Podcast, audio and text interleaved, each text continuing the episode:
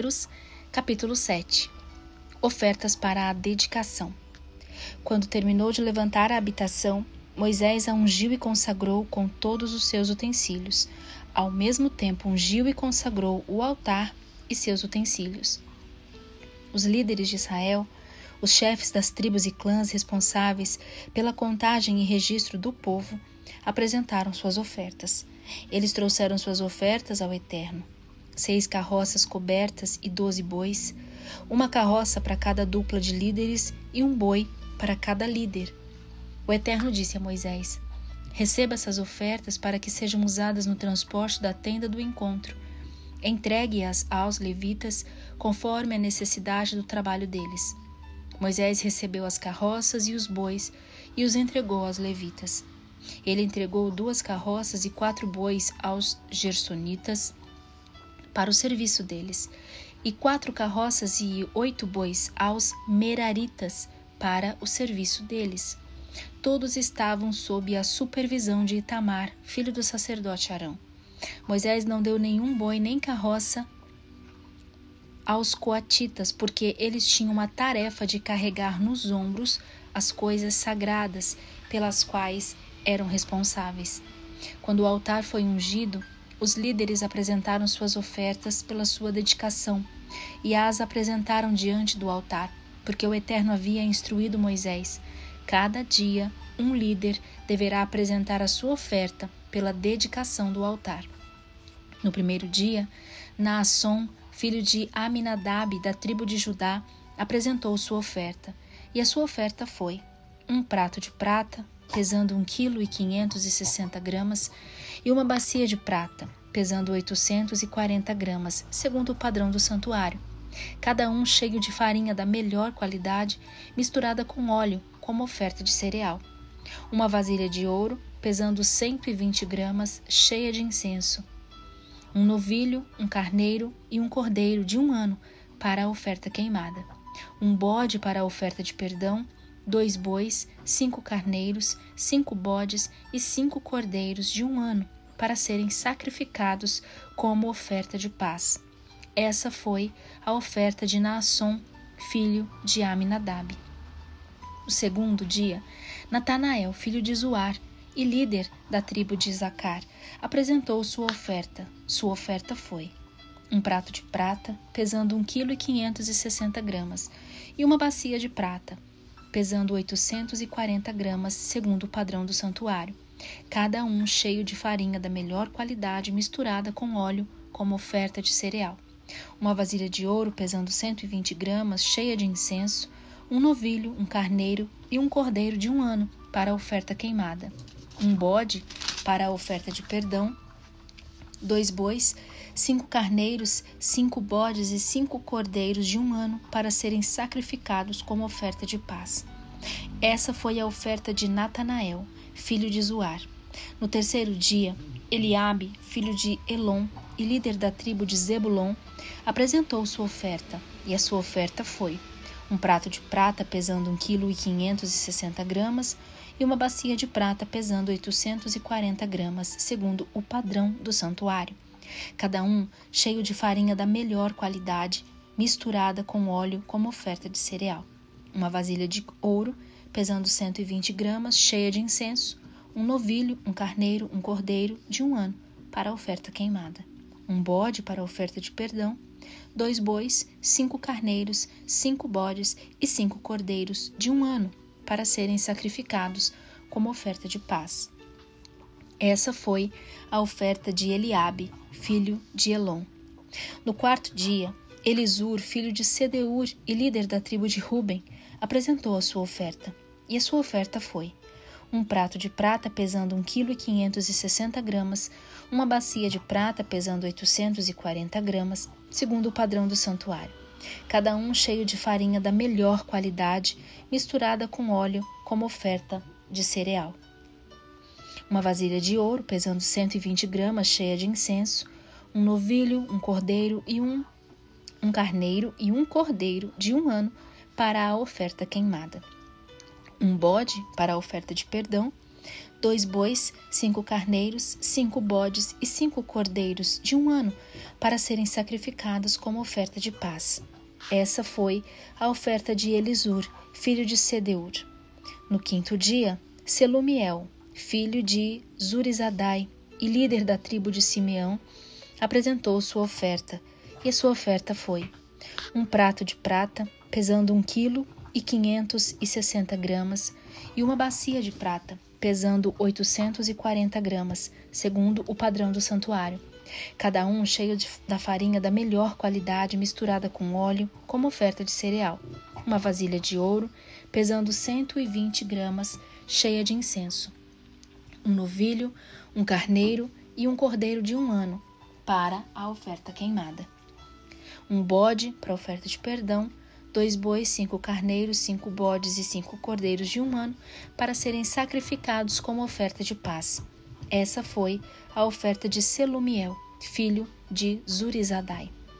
No sexto dia, Eliasaf, filho de Deuel, líder da tribo de Gade, apresentou sua oferta. Sua oferta foi um prato de prata, pesando 1,560 kg, uma bacia de prata pesando 840 gramas, segundo o padrão do santuário, cada um cheio de farinha da melhor qualidade misturada com óleo como oferta de cereal, uma vasilha de ouro pesando 120 gramas, cheia de incenso, um novilho, um carneiro e um cordeiro de um ano para a oferta queimada, um bode para a oferta de perdão, dois bois, cinco carneiros, cinco bodes e cinco cordeiros de um ano para serem sacrificados como oferta de paz. Essa foi a oferta de Eliasaf, filho de Deuel. No sétimo dia, Elisama, filho de Amiúde, líder da tribo de Efraim, apresentou a sua oferta, e ela foi um prato de prata pesando 1,560 kg e uma bacia de prata pesando 840 gramas, segundo o padrão do santuário, cada um cheio de farinha da melhor qualidade, misturada com óleo como oferta de cereal.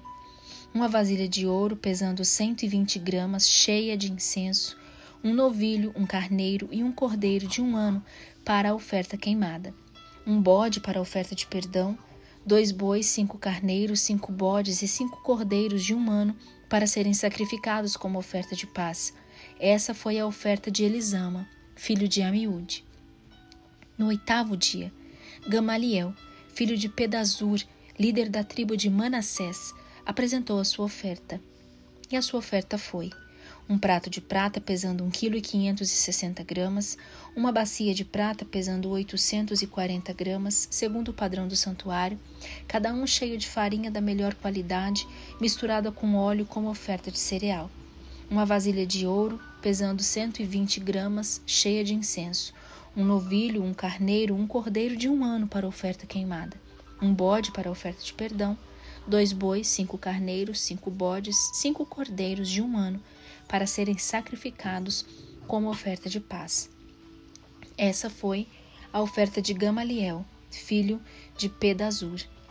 No nono dia, Abidã, filho de Gideone, líder da tribo de Benjamim, apresentou sua oferta, e a sua oferta foi um prato de prata, pesando 1,560 kg, uma bacia de prata, pesando 840 gramas, segundo o padrão do santuário, cada um cheio de farinha da melhor qualidade misturada com óleo como oferta de cereal. Uma vasilha de, couro, de ouro, pesando 120 gramas, cheia de incenso, um novilho, um carneiro, um cordeiro de um ano para oferta queimada um bode para oferta de perdão, dois bois, cinco carneiros, cinco bodes e cinco cordeiros de um ano para serem sacrificados como oferta de paz. Essa foi a oferta de Abidã, filho de Gideone. No décimo dia, Aizer, filho de Amizadai e líder da tribo de Dan, apresentou a sua oferta. E a sua oferta foi um prato de prata, pesando 1 kg e 560 gramas, uma bacia de prata pesando 840 gramas, segundo o padrão do santuário, cada um cheio de farinha da melhor qualidade misturada com óleo como oferta de cereal. Uma vasilha de ouro pesando 120 gramas, cheia de incenso, um novilho, um carneiro, um cordeiro de um ano para a oferta queimada, um bode para a oferta de perdão, dois bois, cinco carneiros, cinco bodes e cinco cordeiros de um ano para serem sacrificados como oferta de paz. Essa foi a oferta de Aizer, filho de Amisai, Amizadai. No décimo primeiro dia, Pagiel, filho de Ocrã, líder da tribo de Azer, apresentou sua oferta. E sua oferta foi um prato de prata pesando 1 kg e 560 gramas, uma bacia de prata pesando 840 gramas, segundo o padrão do santuário, cada um cheio de farinha da melhor qualidade misturada com óleo como oferta de cereal, uma vasilha de ouro pesando 120 gramas, cheia de incenso, um novilho, um carneiro, um cordeiro de um ano para a oferta queimada, um bode para a oferta de perdão, dois bois, cinco carneiros, cinco bodes e cinco cordeiros de um ano, para serem sacrificados como ofertas de paz. Essa foi a oferta de Pagiel, filho de Ocrã. No décimo segundo dia, Aira, filho de Enã, líder da tribo de Naphtali, apresentou sua oferta, e a sua oferta foi um prato de prata pesando 1 kg 560 gramas e uma bacia de prata pesando 840 gramas, segundo o padrão do santuário. Cada um cheio de farinha da melhor qualidade misturada com óleo como oferta de cereal. Uma vasilha de ouro pesando 120 gramas, cheia de incenso, um novilho, um carneiro, um cordeiro de um ano para a oferta queimada, um bode para a oferta de perdão, dois bois, cinco carneiros, cinco bodes e cinco cordeiros de um ano para serem sacrificados como oferta de paz. Essa foi a oferta de Aira, filho de Enã. E essas foram as ofertas de dedicação dos líderes de Israel quando o altar foi ungido doze pratos de prata, doze bacias de prata, doze vasilhas de ouro. Cada prato de prata pesava 1,660 kg gramas e cada bacia de prata pesava 840 gramas. O total de peças de prata foi de 28 quilos e 800 gramas, segundo o padrão do santuário. As doze vasilhas de ouro cheias de incenso pesavam 120 gramas cada uma, segundo o padrão do santuário também. Juntas, as vasilhas de ouro pesaram 1 kg 440 gramas. O total de animais usados para a oferta queimada, junto com a oferta de cereal, foi 12 bois, 12 carneiros, 12 cordeiros de um ano. Para a oferta de perdão, foram 12 bodes. Essas foram as ofertas apresentadas para a dedicação do altar depois que ele foi ungido. O total de animais utilizados para o sacrifício da oferta de paz é 24 touros, 60 carneiros, 60 bodes, 60 cordeiros de um ano. Essas foram as ofertas para a dedicação do altar depois que ele foi ungido. Quando Moisés entrou na tenda do encontro para falar com o Eterno, ele ouviu a voz falando com ele do meio dos dois querubins que estavam sobre a tampa da expiação na arca da aliança e falava com ele. Números, capítulo 8 As lâmpadas. O Eterno disse a Moisés: Diga a Arão: prepare sete lâmpadas que deverão iluminar a área em frente ao candelabro. Arão cumpriu a ordem. Ele preparou as lâmpadas conforme o Eterno havia instruído. O candelabro era feito de ouro batido, desde o pedestal até as flores, segundo o modelo que o Eterno havia mostrado a Moisés. A purificação dos levitas. O Eterno ordenou a Moisés: Separe os levitas no meio do povo de Israel e purifique-os para fazerem o serviço do Eterno. Faça da seguinte forma: borrife a água da purificação sobre eles e faça-os rapar todo o corpo e lavar suas roupas, e então eles estarão purificados. Eles deverão trazer um novilho com a oferta de cereal de farinha, da melhor qualidade, misturada com óleo, mais um novilho para oferta de perdão, e então você reunirá os levitas diante da tenda do encontro e também toda a comunidade de Israel. Apresente os levitas ao Eterno enquanto o povo de Israel impõe as mãos sobre eles. Arão apresentará os levitas ao Eterno como uma oferta movida do povo de Israel. Assim, estarão preparados para o serviço. Os levitas deverão impor as mãos sobre a cabeça dos novilhos, escolhendo a um como oferta de perdão e a outro como oferta queimada. ao Eterno para fazer expiação por eles. Depois, posicione os levitas diante de Arão e seus filhos e apresente-os com oferta movida ao Eterno. Esse é o procedimento para separar os levitas do restante do povo. Os levitas serão exclusivamente meus. Depois que você tiver purificado os levitas e os tiver apresentado ao Eterno como oferta movida, eles poderão começar seu serviço na tenda do encontro. Os levitas foram escolhidos entre o povo de Israel para meu uso exclusivo. Eles ocupam o lugar de todos os primogênitos nascidos de mãe israelita, todos os primogênitos em Israel, bem como todas as primeiras crias dos animais, serão separados para meu uso. Quando feri os primogênitos no Egito, eu consagrei os primogênitos israelitas para meu uso. Mas agora tomo os levitas como substitutos de todos os primogênitos de Israel, escolhidos entre o povo. Eles foram entregues a Arão e seus filhos para realizar todo o serviço associado à tenda do encontro, a favor do povo de Israel, e fazer ofertas de expiação por eles, para que nada de mal aconteça a eles quando se aproximarem do santuário. Moisés, Arão e toda a comunidade de Israel executaram esse procedimento com os levitas, como o Eterno havia ordenado. Os levitas se purificaram e levantaram suas roupas. Arão os apresentou e lavaram suas roupas. Arão os apresentou como oferta movida diante do Eterno e fez expiação por eles, para purificá-los. Só então os levitas puderam começar o serviço na tenda do encontro. Arão e seus filhos os supervisionavam de acordo com as orientações do Eterno. O Eterno disse a Moisés: Estas são as instruções com respeito aos levitas aos 25 anos de idade, iniciarão o serviço na tenda do encontro. Aos 50 se afastarão do serviço regular, mas poderão ajudar seus irmãos nas tarefas da tenda do encontro. No entanto, não terão permissão para fazer o serviço eles mesmos. Essas são as regras básicas para o serviço dos levitas. Números, capítulo 9 A Páscoa. O Eterno falou com Moisés no deserto do Sinai no primeiro mês do segundo ano depois da saída do Egito. Ele ordenou: Convoque o povo para celebrar a Páscoa no tempo estabelecido. Realizem a festa na data certa ao entardecer do dia 14 desse mês, de acordo com todas as regras e orientações. Moisés orientou o povo de Israel a celebrar a Páscoa e foi o que eles fizeram. No deserto do Sinai, ao entardecer do dia 14 do primeiro mês, o povo de Israel fez tudo conforme o Eterno havia ordenado a Moisés. Mas alguns não puderam celebrar a Páscoa no dia estabelecido porque estavam ritualmente impuros por haverem tocado o cadáver. Assim, eles se apresentaram a Moisés e Arão na Páscoa e disseram: Estamos ritualmente impuros por termos tocado um cadáver, mas por que seríamos impedidos de levar nossa oferta ao Eterno com os outros israelitas no dia da Páscoa?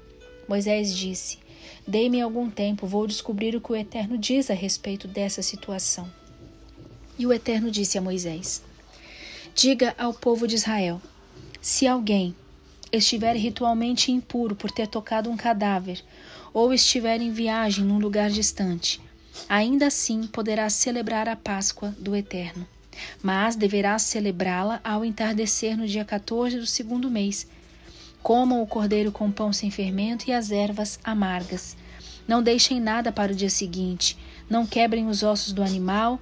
Sigam todos esses procedimentos. Mas quem estiver ritualmente puro e não estiver viajando e deixar de celebrar Páscoa, precisa ser eliminado do meio do povo, porque não apresentou sua oferta ao Eterno no tempo estabelecido. Esse homem pagará pelo seu pecado. Qualquer estrangeiro residente entre vocês que quiser celebrar a Páscoa do Eterno será bem-vindo à festa, mas precisará seguir todas as regras e procedimentos que valem tanto para os estrangeiros quanto para os naturais da terra.